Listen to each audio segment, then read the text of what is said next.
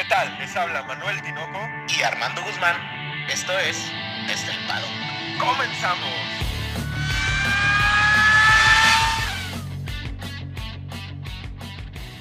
Armando, una palabra. Chusa. Chusa. Tinoco, bienvenidos al torneo internacional de Fórmula 1 en bolos. Aquí no hay bolas, nomás hay carros y vamos todos a patinar. Se parecía por allá a la pista de hielo de patinaje de Monterrey, Armandito. Estuvo. Qué, qué, qué impresionante. Pero bueno, Tino, ¿cuál es lo tuyo? Ahorita pasamos al tema, al tema Hungría 2021. Les quiero dar a todos ustedes la bienvenida a su podcast favorito de Fórmula 1 desde el paddock. Les traemos todo el resumen del Gran Premio de Hungría que como seguramente ya saben, cambiamos un poquito de deporte porque parecía que dos, dos pilotos estaban jugando bolos, Armando. Así es, Tinoco, y muy buenos días, muy buenas tardes, muy buenas noches. Hoy sí me fui en orden. Eh, pues nada, bienvenidos y Tinoco, yo hoy te quiero proponer algo diferente. Oye, justamente, mm, mm, fíjate que lo estaba pensando ahorita que estaba dando el intro y, y no se me ocurría cómo, cómo hacer este resumen, digo, por pilotos, cronológicamente, por Se me pinos hace tumbados. Por, por evento, ¿no? Ok, Vamos- vámonos por evento. ok. Porque el- el- yo creo que lo primero que hay que destacar, lo primero que me gustaría destacar es la calificación, que fue el primer gran premio que hubo una disparidad enorme, Tinoco. Una disparidad gigante entre, entre los diferentes equipos. Incluso siento que había mucha disparidad entre Red Bull y, y Mercedes. No sé qué piensas tú. Sí, el paquete que, que trae Mercedes para Hungría resulta ser eh, pues bastante avasallador porque dan un brinco para adelante tremendo en un circuito donde se suponía que Red Bull iba a ser eh, pues más fuerte, ¿no? Las condiciones del monoplaza se suponía o suponíamos aquí incluso que lo iban a ayudar más que a Mercedes y Mercedes pues trajo un paquete bastante interesante. Por ahí las calificaciones, Tinoco, están un poco manchadas, pero manchadas eh, de mala manera, ¿eh? Manchadas de mala manera, nomás rapidito. Ahí los, los Williams decepcionan, decepciona su Noda, eh, por ahí Mazepin pues se queda abajo, al igual que Mick Schumacher por ahí tiene un, una, ca- una- un choque en la práctica 3 por la mañana y ya no pudo salir. Y por ahí la sorpresa es que se queda en el 15, eh, Carlos Sainz estrellándose con, con el muro, ¿no? después de salir en su vuelta lanzada. Iba muy rápido, Carlos, en esa vuelta lanzada. Yo creo que se iba a ubicar por ahí a la par de Leclerc, en ese entonces Leclerc estaba en la posición número 2. Y pues pierde el, calo, el carro por la parte trasera, le pierde la cola y se va contra la valla. Gracias a Dios que no toca la caja de cambios y, y que no tiene que penalizar al cambiarla. Rarísimo que le pase ese tipo de cosas a Carlos Sainz. Así es. Y por ahí en el 13 y 14 se quedan los Alfa Romeos. Luego en el 10, 11 y 12, Vettel, Ricciardo y Stroll. Una, una actuación muy sólida de los, de los pilotos de Aston Martin. Y por ahí ya en la Q3 lo, se queda Vettel en la última posición, pero nada más, Tinoco, para que te des una idea, está Vettel a un segundo y, dos, y 300 milésimas de Hamilton. Entonces es un mundo de tiempo, ¿no? Y sí vimos una disparidad muy grande. Incluso se hablaba de que tanto los Mercedes que pasaron a la Q3 con medias como los, los dos toros pudieran hacerlo. Raro lo que hizo por ahí Max Verstappen. Al equipo le dio un poquito de miedo no poder pasar el corte de la, Q- de la Q3, de la Q2, perdón, y volvieron a sacarlo con las rojas. Y pues incluso desde el cuarto lugar al quinto había una diferencia como de cuatro décimas, Armando, ¿no? Fí- Fíjate, Tinoco, que yo ahí sí no sé tú qué pienses, pero a mí se me afiguró que siempre fue la estrategia de Red Bull empezar con rojos. A mí, se, me, a mí se me afiguró como que siempre fue la idea porque eh, ni siquiera salieron después, ni siquiera nada. En esa Q2 salen como si nada Checo y, y Max con los rojos y marcan sus vueltas rápidas, ¿no? Que creo que Checo no hubiera podido hacer la vuelta con los medios. Ya es urgente el paquete de mejoras para Checo. No sé qué tanto se vaya a tardar después del incidente del Gran Premio de Hungría, pero sí empieza a ser necesario que después de las dos semanas que se va a cerrar las oficinas de, Red Bull, empiecen ya con los paquetes y otro tipo de, paquete para, para Spa. Sí, y por ahí, pues el, caso, vaya, en, en 10 tenemos a Vettel, 9 y 8 Connie Alonso, que hacen una excelente este, calificación. Leclerc hace un vueltón, hace un vueltón ahí, pero como quiera Norris y Gasly se ponen por enfrente de él. Y Checo cumple por ahí, Tinoco, con el cuarto lugar, Verstappen tercero, Bottas segundo y Hamilton primero. Aquí a destacar, Tinoco, en la Q2, en la Q3 ya estaba muy bien la pista, iba mejorando. Y algo que destaca es que Verstappen estuvo 200 milésimas más rápido en la Q2. Y es un poco cuestionable lo que pasó con Hamilton, ¿no? No sé si quieras tú platicarlo, Tinoco. Eh, saliendo de, de el pit lane, entran los dos Red Bull para volver a hacer su segunda vuelta lanzada se les mete delante Hamilton y, Hamilton iba en, ritmo demasiado lento, ¿no? A mí me dio un poquito de coraje al principio en verlo a la mañana, pero yo creo que esta vez voy a tener que defender a Hamilton, Armando. Pues, Tinoco, lo que dicen los datos son fríos. Lo que se vio en cámara a todos nos dio coraje porque se vio muy lento, se vio como que quería perjudicar a Max y a Checo y todo, pero Tinoco incluso fue más rápido que en todas sus otras vueltas de preparación. Esa es la realidad de las cosas. Ese es el dato, es, un dato frío, ¿verdad? Y luego hay que entender que pues los monoplazas tienen diferentes setup y diferente forma de hacer entrar a los neumáticos en la ventana correcta, ¿no? Eh, al parecer en el circuito de Hungría, la, forma de llegar a esa temperatura para los Mercedes era ir a una velocidad muy lenta para que se pudiera eh, calentar todo el neumático, pero esa velocidad pues no le ayudaba para nada al, RB16B y es lo que, lo que provoca que, Hamilton, pues la, verdad se cae con la pole. No creo que Max hubiera podido pelear por la pole, pero tal vez sí quitarle el segundo lugar a Bottas. Sí, el, lugar de Botas sí se lo llevaba.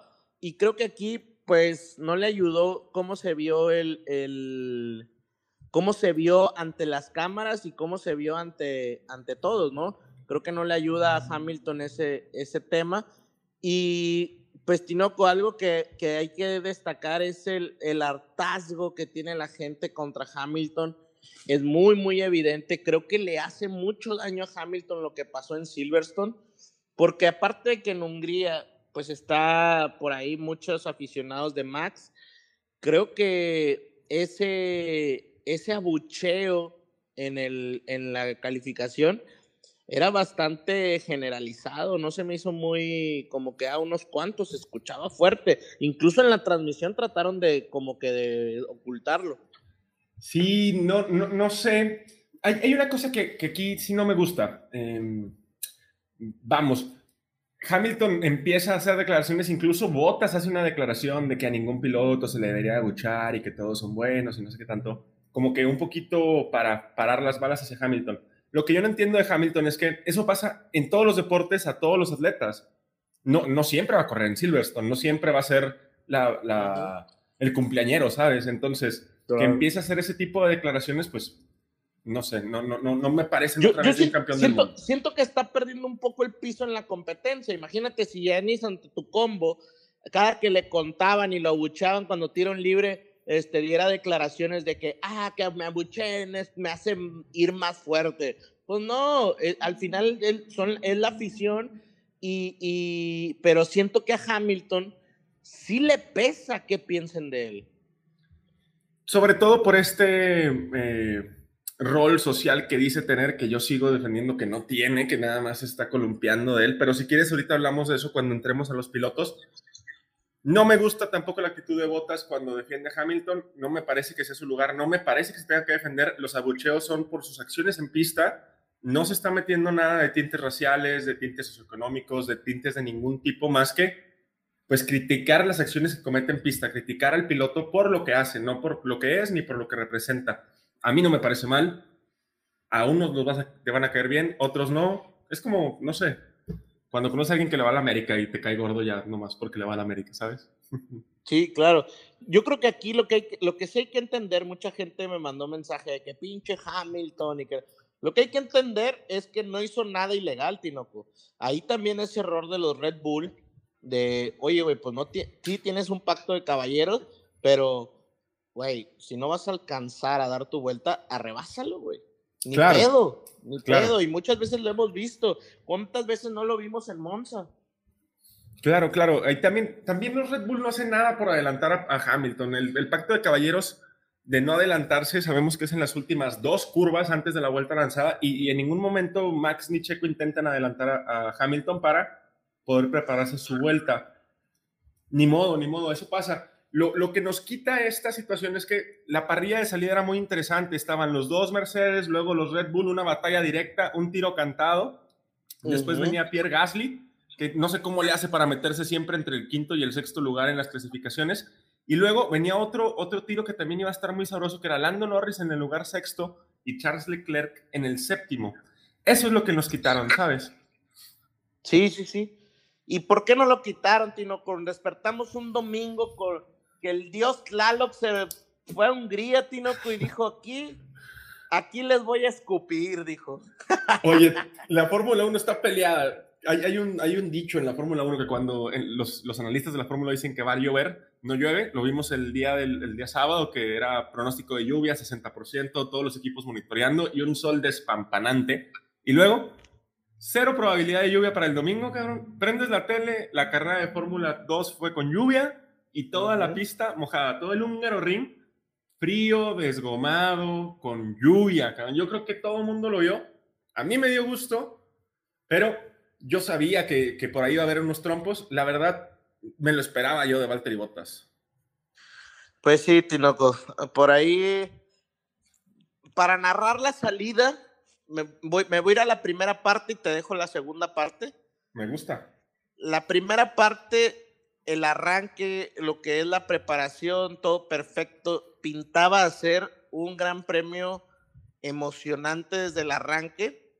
Y lo fue, porque arrancamos, Hamilton tiene una largada perfecta, hay que aceptarlo, y una largada perfecta. En, en, la pole es difícil ponerle el carro al lado. Y Bottas tiene una largada malísima. Lo que hace que Max adelante a Botas porque se va por el lado limpio y Checo hace una maniobra muy inteligente. Se pone atrás de Max. Se pone atrás de Max y dice, por aquí nos vamos en trenecito. Y el, el Lando Norris hace una largada excelente, como ya lo sabemos, y le pone a Botas el carro del lado derecho y lo pasa. Logra pasar a Botas. Entonces, llega un punto hablando de, ¿qué te gusta? 100 metros antes de la, de la, Curva. De la vuelta, en donde teníamos a Norris enfrente de Botas y a Checo muy enfrente de Norris. Fácil un carro y medio, Tinoco. Entonces, ya se veía como, qué buena largada. Tenemos a un Hamilton en primero, Max y Checo los vamos a tener segundo y tercero y la vida imposible a Hamilton, ¿eh? La vida imposible, con un Norris atrás que quizás le hubiera hecho ahí algo de ruido a Checo, pero pues nada, hasta ahí todo parecía perfecto, ¿no? No, no creo que, que Norris hubiera hecho tanto ruido a Checo. Checo sí pone el carro delante de, Norris. Norris arriesga muchísimo, arriesga muchísimo, se, ha pegado al, al, guardarraíl del lado derecho, apenas por un espacio donde muy, muy apenas cabía el carro Bota se queda patinando, larga terriblemente mal. Ya tiene varias carreras largando muy mal. Y, y la, la, verdad es que Checo y Norris le hacen una, una especie de sándwich. O sea, lo ahorcan. Ajá, lo ahorcan y tiene que soltar. O sea, a fuerzas tuvo que soltar. Y ahí es donde se viene la catástrofe, Tinoco. Cuéntanos qué sucedió. Pues yo creo que lo que pierde, la única explicación que yo le encuentro es que lo que pierde Valtteri Bottas en la largada lo trata de recuperar alargando la frenada. Desafortunadamente no se dio cuenta de que estaba lloviendo y que la pista estaba mojada y que en lugar de alargar la frenada la tienes que hacer antes cuando la pista está mojada, porque pues el neumático se tarda más tiempo en detener el coche. Entendamos que, como ya dijiste, Lando Norris viene por el dentro de la curva, Checo va por fuera. De hecho, Lando también alarga un poquito la frenada no tanto como, Val, como Valtteri, y, se, y le logra meter el carro por delante, ya no por el lado derecho. Checo dobla junto con Max, más o menos, unos unas milésimas de segundo después, y, y Valtteri Bottas se lleva por la cola a, Lando Norris, lo empuja, Lando Norris a su vez empuja a Max Verstappen, le pega de lleno en el costado del carro, y Valtteri Bottas, por la inercia de la velocidad, sigue y impacta a Checo Pérez cuando este dobla, también en el costado derecho del, monoplaza. Por los pelos se salva Gasly y se hace un desmadre en el que Latifi se pone en séptimo y luego vemos a Russell en octavo, Fernando Alonso por ahí también es afectado por el golpe para evitarlo, Lance Stroll se patina y le, le pone en su madre a Leclerc. Y después de la curva 1 teníamos seis carros fuera. Nada pues, Es, que fue el primer choque de botas y posterior a eso Lance Stroll hace exactamente lo mismo, tío. fue, fue independiente el choque de Stroll, no tuvo nada que ver con botas, pero se lleva, mira, yo quiero destacar algo bien, bien importante de, de, del choque Stroll-Leclerc. Leclerc ya está virando a la derecha cuando Stroll se sube arriba del carro. Tinoco, qué peligroso a esa velocidad que se suba un front wing o el alerón de adelante, porque se puede meter por el halo, Tinoco. O sea, y pegarle la mera cabeza al, piloto. O sea, desde ese momento eh, era algo, es algo muy peligroso que yo creo que sí hay, ahorita, ahorita que hablemos de la sanción, creo que hay que entender que estos dos choques fueron muy peligrosos y tuvieron muchísimas consecuencias, que eso creo que es más importante. Y se viene, nos remontamos a las consecuencias que hemos estado hablando de Silverstone, Tinoco, que no es lo mismo que choques atrás que enfrente. O sea, eso es un hecho. Y estas consecuencias en esta largada se llevó a los pilotos que iban a quedar del segundo lugar al sexto, Tinoco. Sí. Eso, se los llevó a todos. Y son pilotos que están puntuando, Tinoco, que están peleando por un lugar en el campeonato. Y, a mi gusto, la consecuencia es muy baja. Ya hablaremos de las sanciones. Lance Stroll comete el mismo error, se va por dentro, se pasa de frenada. También no, entiendo, y es algo de lo que decía Lando Norris, eh, ¿por qué arriesgar tanto en la primera curva cuando tienes otras 56 laps para poder hacer algo? Se lleva de encuentro a Leclerc. Yo a, Stroll le voy a dar un puntito de duda porque en el onboard se ve cómo se quita a Daniel Ricciardo y pues ya después no puede controlar el monoplaza y le pega a Leclerc. Pero lo que intentó hacer Lance Stroll fue nada más adelantar a cinco pilotos en una sola, en una sola maniobra. Es que ese es el problema, ¿no? Que él, él intenta adelantar a cinco pilotos en una maniobra, arriesgando demasiado en la curva número uno, y se hizo un desmadre, un río revuelto terrible safety car en la primera vuelta y adelante Hamilton, ¿no? Como sin el meme este de la niña que hay una explosión atrás y ella va caminando como si nada, pues así se veía tu piloto favorito. Hamilton primero, Esteban Ocon segundo y para sorpresa de todos, Latifi tercero, Tinoco. Sí, Latifi tercero, hasta que hay demasiado debris o, o todo este, esta fibra de carbono en la pista que eh, la FIA, bueno, los, los comisarios deciden hacer una bandera roja, Tinoco, que manda a todos al, pit y pues tenemos una largada eh, parada, pero Tinoco, un momento épico de la Fórmula 1, ¿no? Un momento épico porque ¿qué pasó en la vuelta de formación? En la Formation Lab, los pilotos se dan cuenta que el, que el, asfalto pues ya está seco por la, la, calentura, lo caliente de que, eres, que es Hungría antes de entrar al, grid, a la parrilla, todos los pilotos, no todos, el 99% de los pilotos se van al pit lane, se van a cambiar a neumáticos, sticks, slicks, y Hamilton se queda solo en el P1, largando solo. Yo creo que es el sueño favorito de la FIA, ¿eh? Esto, sí, el sueño favorito de la FIA de que Hamilton compita solo y nadie le haga nada, se materializó. Ahí estaba Toto Wolf con los ojos así, llenos de lágrimas y esperanza, porque sus sueños se habían materializado, Armando. Tú de veras que ya traes un odio casado, ¿no? Con Hamilton y todo. Terrible, terrible, terrible. No duermo en las noches por estar así pensando en las cosas que están haciendo mal. Pero larga solo, Armando, larga solo. Un error terrible, ¿eh? Un error tremendo. Garrafal. Que después no me gusta las declaraciones que da Hamilton hacia el final de la carrera, donde le pone la, toda la culpa a su equipo, que yo no creo que sea culpa del equipo. No al menos en totalidad. No, pero ahí no es culpa del equipo. Es, o sea, vaya, hay, una, hay cierta culpa, hay cierta culpa, sí, porque salen todos con intermedios. Ahí hay culpa de todos los equipos porque debieron haber salido desde ahí con los medios. ¿Estás de acuerdo? Claro, sí, claro. Pero recordemos que en la Formation Lab lo, no, no, hay radio, Tinoco. Sí, en no la Formation radio. Lab no hay radio. Entonces, ahí, es, ahí es importante que era una decisión de, de, del piloto. Es una decisión del piloto y yo creo que ahí, pues el que saca el beneficio es Esteban Ocon y pues todos los demás pilotos, porque al momento que arranca Hamilton, pues ellos están largando desde el pit lane, pero la velocidad que alcanzaban con los medios era gigante de, a comparación de Hamilton, que cuando entra Hamilton a los boxes, en la primera vuelta, pues le sacan, ya se va hasta el último lugar. ¿no? Sí, básicamente, prácticamente cuando Hamilton está entrando a, la calle de boxes, ya viene Ocon a, no sé, cuatro o cinco segundos para, para cerrar la, la segunda vuelta.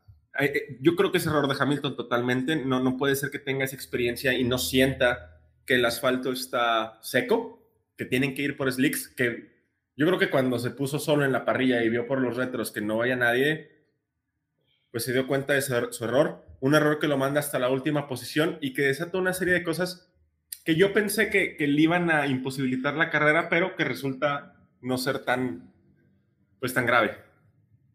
Así es, y, realmente, fíjate, estaba platicando el día de hoy con un, con un compañero de trabajo y, y me decía, oye, pues sí, qué error de Hamilton. Le digo, realmente si Hamilton hubiera entrado y sale en primer lugar y todo, eh, Tinoco le saca fácil, lo dobla al segundo lugar. Porque era, era, demasiada la disparidad de los carros. Estamos hablando que al Alpine, que, que termina en segundo lugar, le sacaba por ritmo un segundo y medio más o menos. Tenía un segundo tres, un segundo seis décimas de diferencia el ritmo de los Mercedes, bueno, del Mercedes contra el Alpine en las tandas largas. Entonces, sí, yo creo que hubiéramos visto una victoria a lo Hamilton del 2020 de 30 segundos, 35 segundos por delante del segundo lugar. Totalmente. Y, la verdad que de, todos los, los, los, pilotos, el único que logran salvar es a Max Verstappen, pero Tino con lo medio salvaron porque por ahí el, el RB16B andaba de Terminator, o sea, no. Como Robocop, cabrón. Como Robocop y, y, traía ahí todas las, las, bandas estas, que es una, una, especie de tape, pero son como tipo aluminio, este, para hacer correcciones a los, a todo el tema del, de la... Del fondo plano, ¿no? Ajá, del fondo plano. Y, y realmente, Tinoco, pues el, el, el, carro de Max nunca se pudo recuperar. O sea, ahí sí ya nos, pone, nos podemos ir por ciertas este, hazañas, porque pues Esteban Ocon creo que hace muy buen trabajo y yo creo que ahí podemos centrarnos un poquito. El trabajo de Esteban Ocon y Vettel, yo creo que excelso, ¿no? Tino? Sí, incluso hay este como, como tregua entre Esteban Ocon y Sebastián Vettel, en el que recordemos que está Latifi en tercer lugar, lo cual genera un tapón terrible, hace un taponzote de unos 16, 17 segundos, en los que Sebastián no va a intentar cazar a Ocon porque lo que quiere es distanciarse del paquete de, monoplazas para después atacar a Ocon. Pero Ocon mantiene a, un cuatro veces campeón del mundo detrás. En varias ocasiones Sebastián intenta eh, adelantarlo, incluso intenta hacer un, undercut, pero Ocon lo maneja bien y, maneja esa presión durante 70 vueltas. Sí, hace, hace una carrera muy buena Ocon. Por ahí, por ahí las, en las transmisiones dijeron que no ganaba desde la GP3 en el 2015, no, 2016 creo. Okay. Algo así. Este, imagínate, ¿no? Y, y, la emoción de, que, de ganar después de una carrera que realmente eh, eh, fue complicada para él porque tenían cuatro veces campeón del mundo atrás. Y yo creo, Tinoco, aquí hay que, hay que, la, la, hay que decir la realidad de las cosas, aunque a mí me cague Alonso, Alonso le da la victoria a Esteban Ocon. Fernando Alonso es el responsable directo de muchas cosas en esta carrera. A mí me empieza a gustar cada vez más Fernando Alonso, discúlpame, sé que lo detestas, pero es que no nada más el, la defensa soberbia que hace sobre Hamilton, no sé si se acuerdan, en Imola, me parece que fue cuando Checo se sale de pista y se va detrás de Fernando, que decían, es que ¿por qué no lo pasa? Trae un Red Bull y es un Alpine. O también pasó, por ejemplo, en Silverstone, me parece. Y, y ahí, se, ahí se dan cuenta de por qué no lo pasa, porque Fernando Alonso realmente es muy bueno para defender la posición. El circuito ayuda, en eso estoy totalmente de acuerdo, ¿no? Esto no lo puede hacer en otros circuitos como, por ejemplo, Bahrein, pero hace una defensa excelsa de 10 o 11 vueltas en las que cada segundo o cada vuelta que lo tuviera detrás aseguraba el triunfo de Ocon y Fernando Alonso se vuelve un jugador de equipo, Armando. Ahí, ahí, tú que decías que el ego y qué tal, jugó para que su equipo ganara. Por ahí en el onboard le, le mencionan que tiene que este, detener a Hamilton lo más posible para, para el tema de Ocon. O sea, se lo dicen literal en, en el, en, el, en, el, en la radio.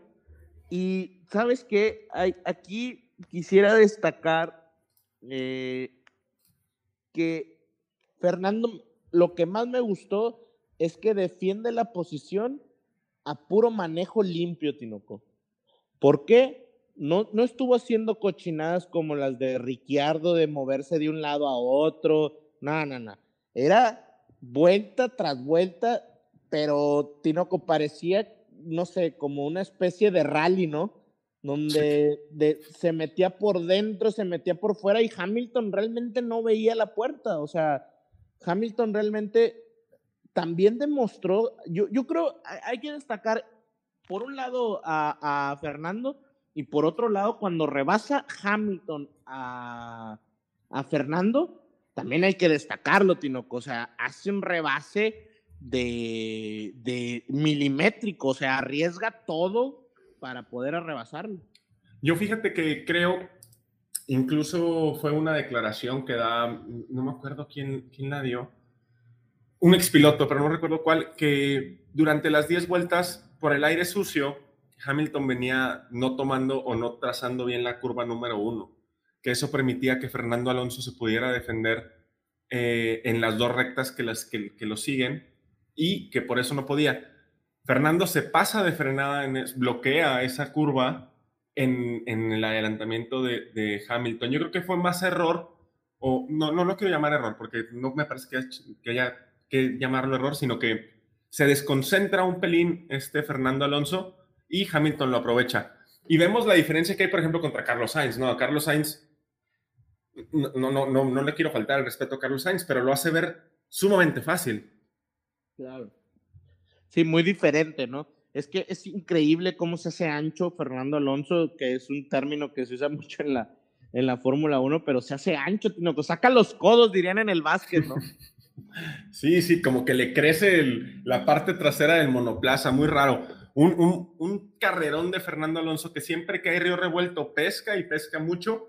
Gran puntaje para el PIN, que pone un marrote encima de la mesa contra Alfa Tauri y contra este, Aston Martin, que está en problemadillo por el asunto de Sebastián Vettel, Armando, que para mí es un fiasco, es una tontería. No encuentro coherencia entre las sanciones entre una cosa y otra cosa. Aquí caemos a la estupidez, Tinoco. Discúlpame, discúlpame que me ponga tan intenso. Pero, Tinoco, a ver, ¿cómo me dices que si yo tengo 700 mililitros? Mira, la regla la entiendo. La sí, regla la entiendo. Me parece correcto. Me parece correcto que si no lo tenía, pues se aplique la regla. ¿Estás de acuerdo? Claro. O sea, la regla siempre ha existido.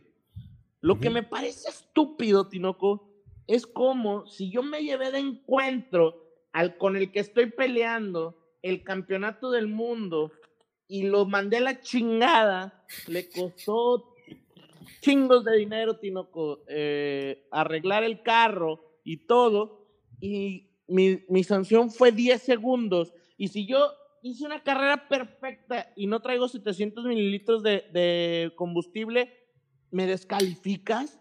Sí, las, las, las, la sanción no va, no es coherente.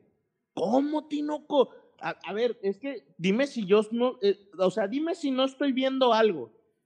No, es que no hay nada más que ver. Todo lo que dijiste es lo que está pasando. Y la situación es que hay dos situaciones aquí. Ya Aston Martin presentó una apelación de que sí había el combustible, pero que había un problema con la bomba, por eso los, los comisarios no pudieron sacarla. Y la segunda es, esta, esta regla se utiliza para que el combustible del monoplaza no haya sido alterado de forma que tuviese una mayor, pues, mm, un mejor performance, ¿no? Algo ilegal. Es que, es que no es octanaje. No es octanaje, No, es no, otra no. cosa. Sí, el performance, o sea, que, que no tenga un mayor aprovechamiento, no recuerdo la palabra, pero Ujú. es que cuando eso pasa te puedes meter a, a la, a la telemetría y decir, oye, el rendimiento del Aston Martin no es que fuera un ritmo superior al que presentó todos los demás grandes premios, ¿no? De hecho, Hamilton traía un ritmazo que les tumbaba, no sé, un segundo, un segundo y medio por vuelta. Más, como dos a la El más rápido del top 5 creo que era Carlos Sainz. Y a Carlos Sainz también le recortaba creo que 8 décimas o 9 décimas por vuelta. Entonces, vamos, si tiene menos combustible también diste una vuelta de más. Ponte a pensar en eso, que, que tuviste que dar una vuelta de más. ¿Por qué? Por la situación del, de la resalida, ¿no? Que no cuenta como vuelta. Entonces, hay, hay, hay, hay, hay motivos para, para no hacer esta como si fuera una conspiración. ahora- Perdón. por, Dale, dale, dale. Hamilton subiría al segundo lugar con un Max sin puntuar, con un Red Bull sin puntuar. Entonces, ¿qué?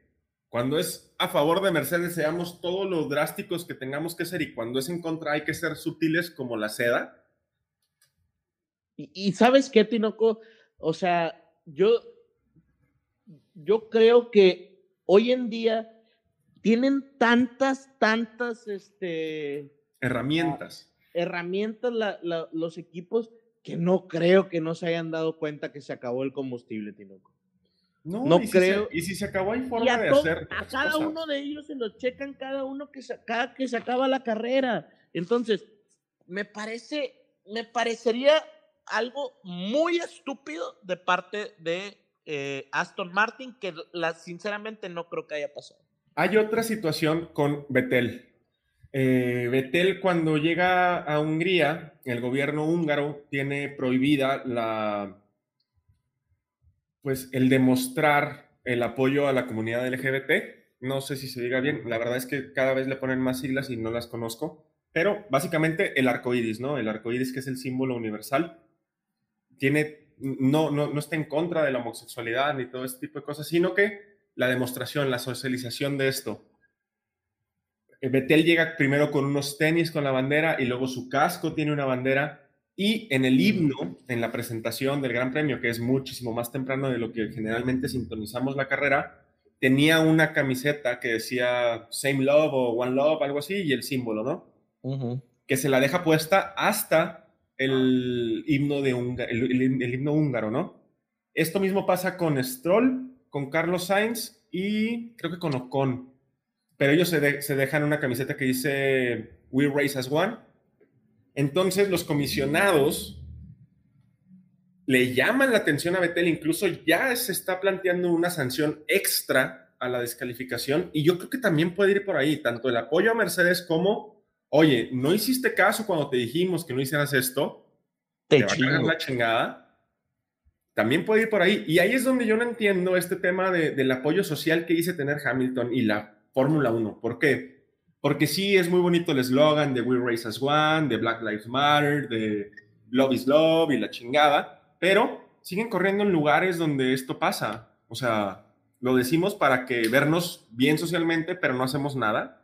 Que No, güey, pero Hamilton, entonces, no, yo te, entiendo, te entiendo totalmente lo que quieres decir, güey, pero pues no, no chingues, güey, entonces no van a correr en ningún lugar.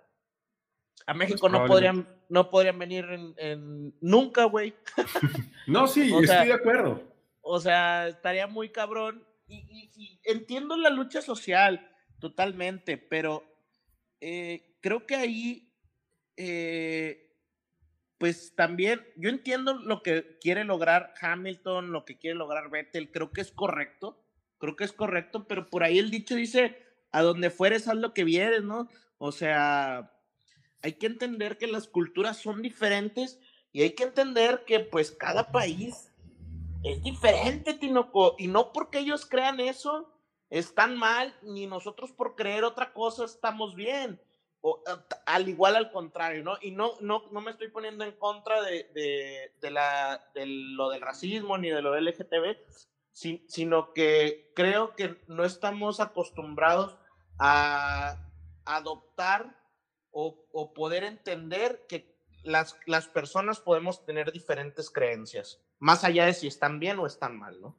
Claro, la tolerancia. Bueno, esta es otra de las situaciones que se presentan, que también por ahí tal vez la Fórmula 1 le quiera jalar las orejas a Sebastián Vettel y hacerlo entrar en razón. Vettel dio una entrevista el día de hoy, me parece, en la mañana, donde dice que lo volvería a hacer y que si lo van a sancionar, que no le importa y que lo volvería a hacer. Lo cual, pues me parece que es coherente entre lo que hace y lo que dice de Betel. Quiero mencionar también a los dos Williams que puntúan, que hay un, por ahí un team radio fenomenal de Russell que yo me emocioné brutalmente, Armando, brutalmente.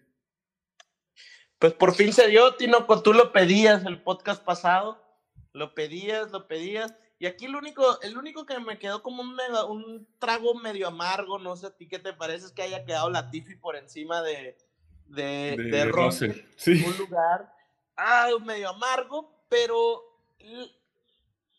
yo quiero destacar el, el hecho de cuando entrevistan a Russell, eh, él tiene una emoción, ¿no? Una emoción grandísima en donde se, le vienen las lágrimas, Tinoco. Se pone a llorar. Y se me, puso la piel chinita, Tinoco, porque es, es, el, es el, el, momento de cuando lograste algo por lo que has luchado tanto, has batallado y, y, que, y que no desistes, ¿no? Que, que vas, veíamos a un Russell carrera carrera intentándolo, yendo para adelante, sin rendirse, e intentándolo y, y lo logra Tinoco. Creo que es, es algo bien, bien valorado y por ahí dicen este, que esas lágrimas pues, son de, de un hombre de de veras, ¿no?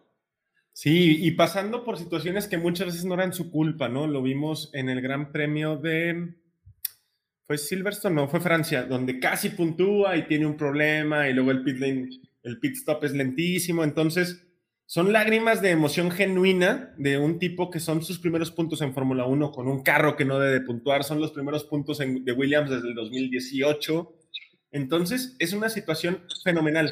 Y el team radio de, de, George Russell cuando dice, si tengo que hacer algo y me tienen que sacrificar para que la Tiffy puntúe Nicky, él le dice Nicky, para que Nicky puntúe, háganlo, no me importa, quiero que puntuemos, quiero que puntuemos esta carrera úsenme, no pasa nada. No, no, no, yo estaba escuchándolo. Es más, ahorita grabando, me estás viendo, tengo la piel chinita, tengo el cuero enchinado, Armando.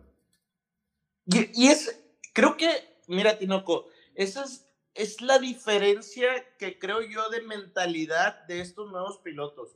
Son pilotos que entienden el rol de equipo, son bestiales, o sea, no se van a dejar, pero entienden que hay un, hay un, yo estoy aquí, tú estás acá, vamos a hacerlo mejor por ti. Vamos a tirar los dos para el mismo lado. Exactamente, y creo que esa es una diferencia muy importante en esta nueva generaciones de, de Fórmula 1, que al mismo tiempo no creo que si hubieran estado enfrente, Russell le hubiera dejado un solo milímetro para, para Latifi, ¿no?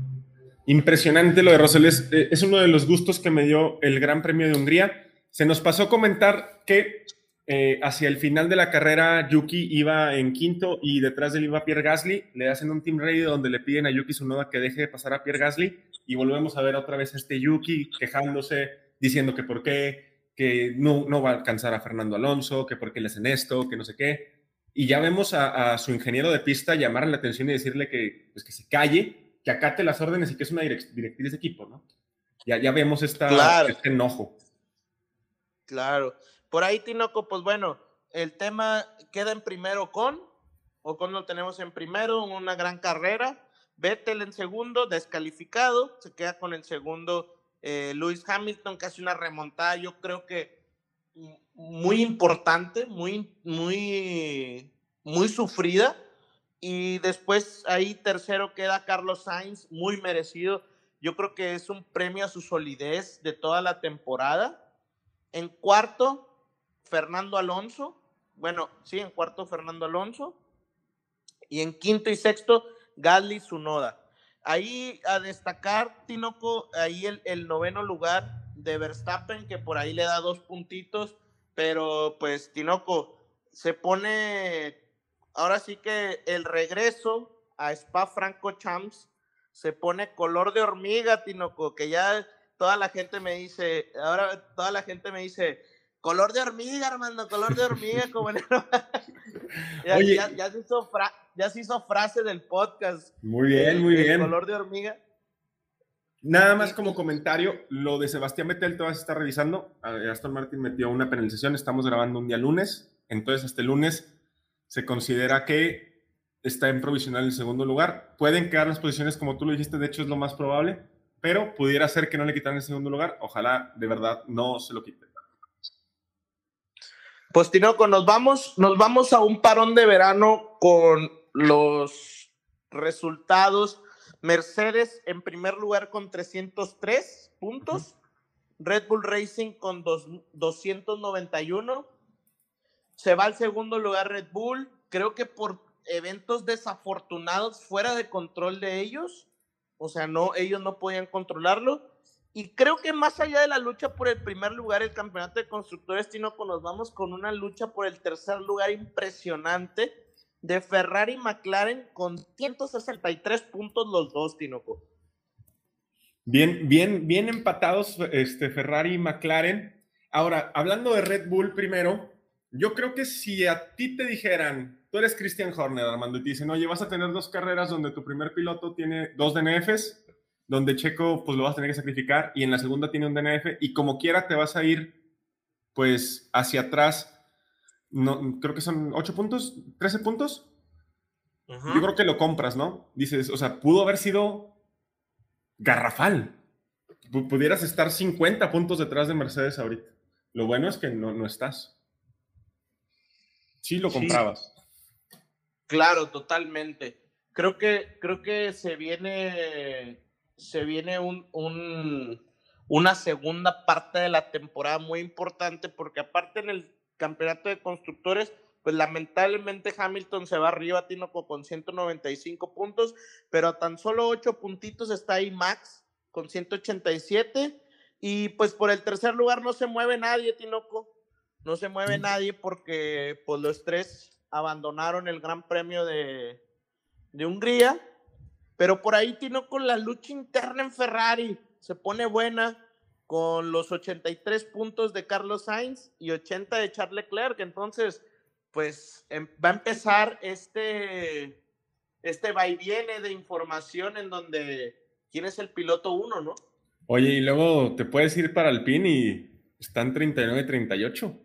39-38, 39 para, para Esteban Ocon y 38 para Fernando Alonso en el lugar 10 y en el 11 también se pone candente la situación dentro de Alpine después del triunfo de, Ocon. Este, y ese boost de, confianza va a ser importantísimo de cara a la segunda parte de la temporada, Armando. ¿eh? Pues por, por ahí esa batalla de Fernando, Esteban, Ricciardo y Pierre Gasly, Tinoco, pues Daniel Ricciardo y Gasly están a 50 puntos los dos, los dos tienen 50 puntos. Realmente tenemos batallas de, eh, de cada uno en su, en su, en su área, ¿no? Su posición. De destacar que los Williams se suben al 16 y al 17 por delante de los Alfa Romeo, perdón, al 15 y al 16 por delante de los Alfa Romeo y por delante de los Haas. Alfa Romeo tuvo que haber pescado mejor esta, este, este gran premio loco. Se me ha cerrado de Kimi, no tanto de, Antonio, pero sí de Kimi. Desaparecido, ¿no? Muy, muy perdido. Sí, totalmente. Y pues, Tinoco, parón de verano ¿Qué, va, ¿Qué vamos a tener? ¿Qué vamos a hacer? vamos a tener sorpresas. Vamos, a tener unas sorpresitas. Un poquito. Vamos, vamos a tener a unas sorpresitas. No vamos a descansar. Armando. Por ahí hay un, hay un, hay un, este, hay algo que, que creemos que va a suceder, que va a estar lleno de noticias unas dos semanas antes de, de reiniciar el Spa Franco Champac. Para los que no sepan, por ahí el round 12, sí, ¿verdad? Round 12, que es el, En Spa, en es- Bélgica. Sí, porque llevamos 11. Eh, es en Bélgica el 29, y vein- el 29 de agosto es la carrera. Del 27 Del al 29 de 29. agosto. Y es territorio Max Verstappen. Bélgica está cerquita de Holanda, muy cerquita de Holanda, entonces. Y luego nos vamos a Holanda, cabrón. Y luego nos vamos a Holanda. Sí, Sí, sí. Se va a poner Pues- caliente, pero sí. No color de hormiga, Tinoco. Se va Color a de poner hormiga. color de hormiga, sobre todo en Bélgica y en los. y- no, yo creo que en, en Holanda se pone color naranja, cabrón. Pero no vamos a descansar, les tenemos unas sorpresitas y probablemente por ahí después del 15 de agosto, más o menos, es cuando se va a poner la silly season de, forma terrible. Van a ver, ahí va a salir un movimiento, yo me imagino, de una de las escuderías grandes que va a ser un efecto dominó que va a ir tumbando a todos los demás para posicionar los pilotos. Es lo que yo estoy pronosticando, Armando. Ojalá, ojalá no me equivoque. Pues mira, Tinoco. Yo. A mí se me hace que se queda botas. Sí, pues después de lo que hizo, ahí que firmó su contrato. firmó su contrato, Tinoco. Ahí quieras que no, hizo su chamba. hizo su chamba, Tinoco. Sacó a los dos Red Bull. Oye, y al Lando Norris, yo te voy a hacer una- un comentario a ver qué opinas, Armando. Y no quiero ser, ni quiero decir que fue adrede porque tampoco creo eso, pero cuando un error de un piloto le había beneficiado tanto a una escudería? Porque Bottas comete un error, pero cuando un error de un piloto le había beneficiado tanto a su escudería. Oye, es que Toto se veía muy serio, pero yo creo por dentro estaba risa y risa, Tinoco. Estaba brinque y brinque. Nos viene un parón de verano bastante bueno, pero pues lamentable porque está muy buena la temporada. Y pues Tinoco, con- concluimos en desde el paddock la primera media temporada y yo sí quiero hacer un comentario eh, para toda la gente que nos escucha. Espero que les siga gustando el, el podcast. Eh, lo hacemos con mucho esfuerzo, mucho cariño y con muchas ganas. Este, y esperamos que nos sigan escuchando en la segunda temporada, que Tinoco definitivamente se va a poner más color de hormiga de lo que ya está. Una primera parte de temporada que no, no decepciona para nada, que es una chulada. Yo creo que también es bueno un descanso, no sé, reactivar las emociones, dejarlas tranquilas un par de semanas. Ya veremos si no estamos como drogadictos dentro de dos semanas queriendo Fórmula 1, ojalá que no. Pero si estamos, pues síganos escuchando, vamos a tener un par de sorpresitas. Vamos a seguir haciendo el podcast, hasta- o sea, como si no hubiera nada. Nosotros no paramos, aquí no hay vacaciones. Pero ojalá, ojalá, ojalá no se despeguen de la Fórmula 1 y no se despeguen de, desde el Pado, Carmán. Así es, Tinoco, y pues un excelente eh, gran premio para terminar. Creo que pues te- se tenía que resumir de otra manera, Tinoco, porque no había forma a como los habíamos resumido en, en premios anteriores. Y creo que básicamente resumimos todo lo que sucedió, ¿no?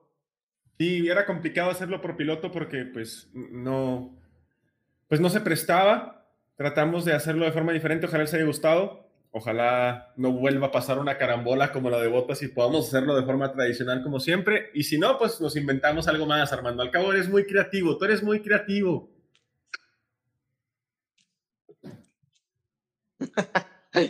Así es, Tinoco. Pues bueno, Tinoco, excelente podcast. Y como dicen por ahí, Box, box, Armando, box, box. Box Box Tinoco, cuídate. Box, box, box. I would, I would like to go to the end. We're happy for you to.